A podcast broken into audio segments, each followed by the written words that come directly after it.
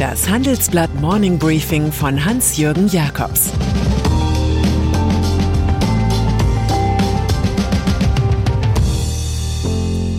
Guten Morgen allerseits. Heute ist Montag, der 6. Dezember, und das sind unsere Themen. Postenschacher im Koalitionsfinale.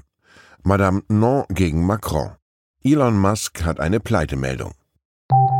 Nach einer kurzen Unterbrechung geht es gleich weiter. Bleiben Sie dran.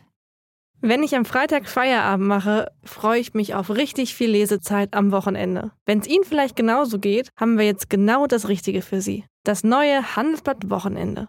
Ich bin Charlotte Hauenhorst, Digitalchefin beim Handelsblatt. Und ich bin Sven Prange, Leiter des neuen Wochenendteams. Wir sind jetzt noch mehr für Sie da, wenn Sie Zeit haben, am Wochenende, mit inspirierenden Recherchen, praktischen Ratgebern und echten Deep Dives. Entdecken Sie unser neues Programm auf handelsblatt.com/wochenende und abonnieren Sie dort unseren neuen Wochenend-Newsletter.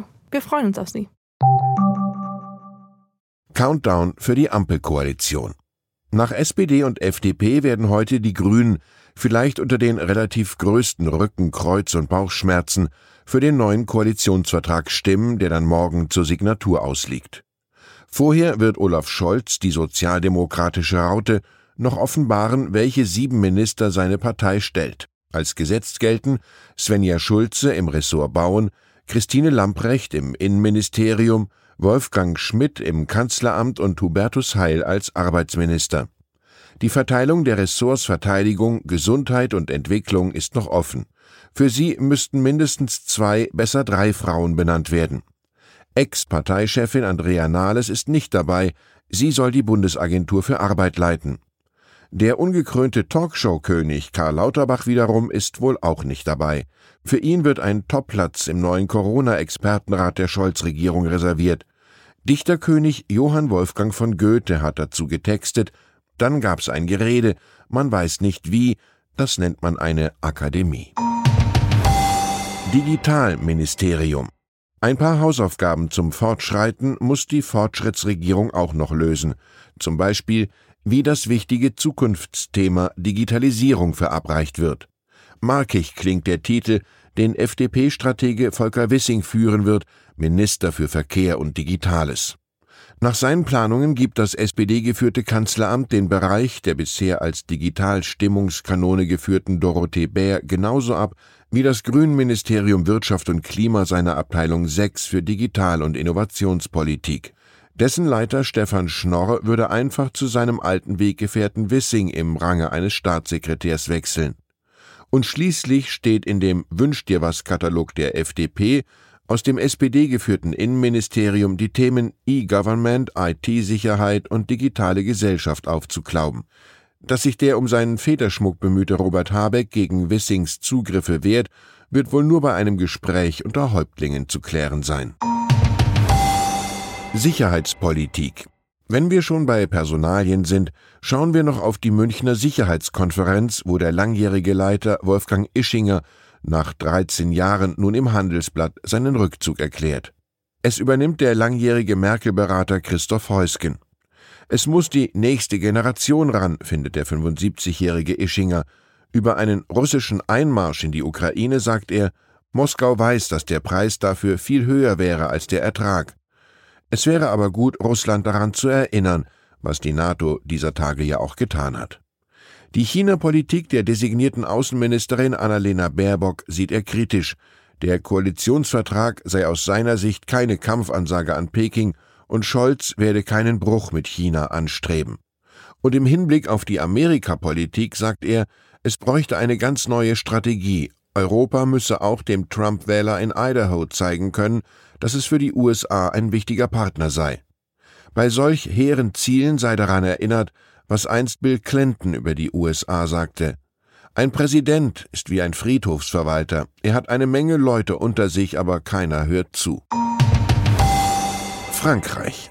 Während Staatspräsident Emmanuel Macron in Saudi-Arabien mit dem als Khashoggi-Mörder übel beleumundeten Kronprinzen Mohammed bin Salman über Aufträge redete, wuchs ihm in der Heimat eine echte Gegenkandidatin für die Wahl im Frühjahr heran. Überraschend gewann Valérie Pécresse die Vorwahlen der konservativen Partei Les Républicains. Ich kann Emmanuel Macron schlagen, glaubt die 54-jährige Präsidentin der Hauptstadtregion Ile-de-France. Mit knapp 61 Prozent siegte sie gegen den südfranzösischen Rechtsaußen Eric Ciotti. Macron bezeichnete sie als Zickzack-Präsidenten, der gefallen wolle statt zu handeln. Dessen Schuldenpolitik sei unverantwortlich. Er habe die Reserven verbrannt, befürchtet die erste Bewerberin für den Élysée-Palast aus der früher gaullistischen Partei. Das Versprechen von Madame Non, Frankreich wieder zu reparieren. Volkswagen. Eine interessante Nachricht für den Personalienwegdienst steuert VW bei. Der männerlastige und testosterongesteuerte Autokonzern mustert nach fünf Jahren die verdiente Vorständin Hiltrud Werner aus, behält aber immerhin entgegen früherer Überlegungen ihr Ressort Integrität und Recht. Dort schlägt der Rechtsgelehrte Manfred Döss auf, der bei den Eigentümerfamilien Porsche und Piech einen Stein im Brett hat. Als Chefjustiziar dämmte er den Dieselskandal ein und durfte danach auch als Rechtsvorstand der Porsche SE in Stuttgart wirken wo die Familien ihre VW-Aktien bündeln. Vor VW hatte Döss bei MG Technologies und RWE als Mann fürs Grobe mit harten Bandagen gekämpft. Auf einer Liste der einflussreichsten deutschen Juristen stand, was immer es im Leben eines Corporate Counsel geben kann, Manfred Döss hat es erlebt. Energiepolitik Wirtschaft ist die Kunst der Zahlen, nicht des Voodoo. Deshalb haben wir das Energiewirtschaftliche Institut EWI an der Universität zu Köln gebeten, einmal nachzurechnen, wie viel Strom das Land angesichts der kräftigen Ampelpläne braucht. Im Jahr 2030 sollen ja 80 Prozent des Stroms von erneuerbaren Energien kommen und 15 Millionen E-Autos auf Deutschlands Straßen schnurren. Das EWI kommt zu dem Ergebnis, dass bis 2030 einige Gaskraftwerke mit einer installierten Gesamtleistung von 23 Gigawatt zu bauen seien, was rechnerisch einer Leistung von 23 Atomkraftwerken entspräche. Es handelt sich um das Zehnfache der bisherigen Planung. Auch müssten allein die Photovoltaikkapazitäten von derzeit 54 Gigawatt auf 200 Gigawatt steigen. Wie sagt es Kerstin Andräe, Chefin des Energieverbands BDEW so schön, es muss allen klar sein, die erneuerbaren Ziele des Koalitionsvertrages sind äußerst ambitioniert.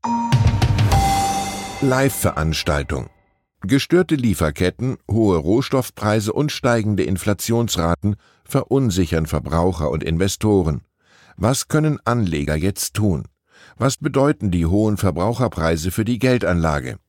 Darüber spreche ich morgen um 17.30 Uhr bei Investment Live mit NTV-Börsenmoderatorin Katja Dofel, mit Ulrich Stephan, dem Chefanlagestrategen der Deutschen Bank, sowie mit dem Ökonomen Peter Bofinger.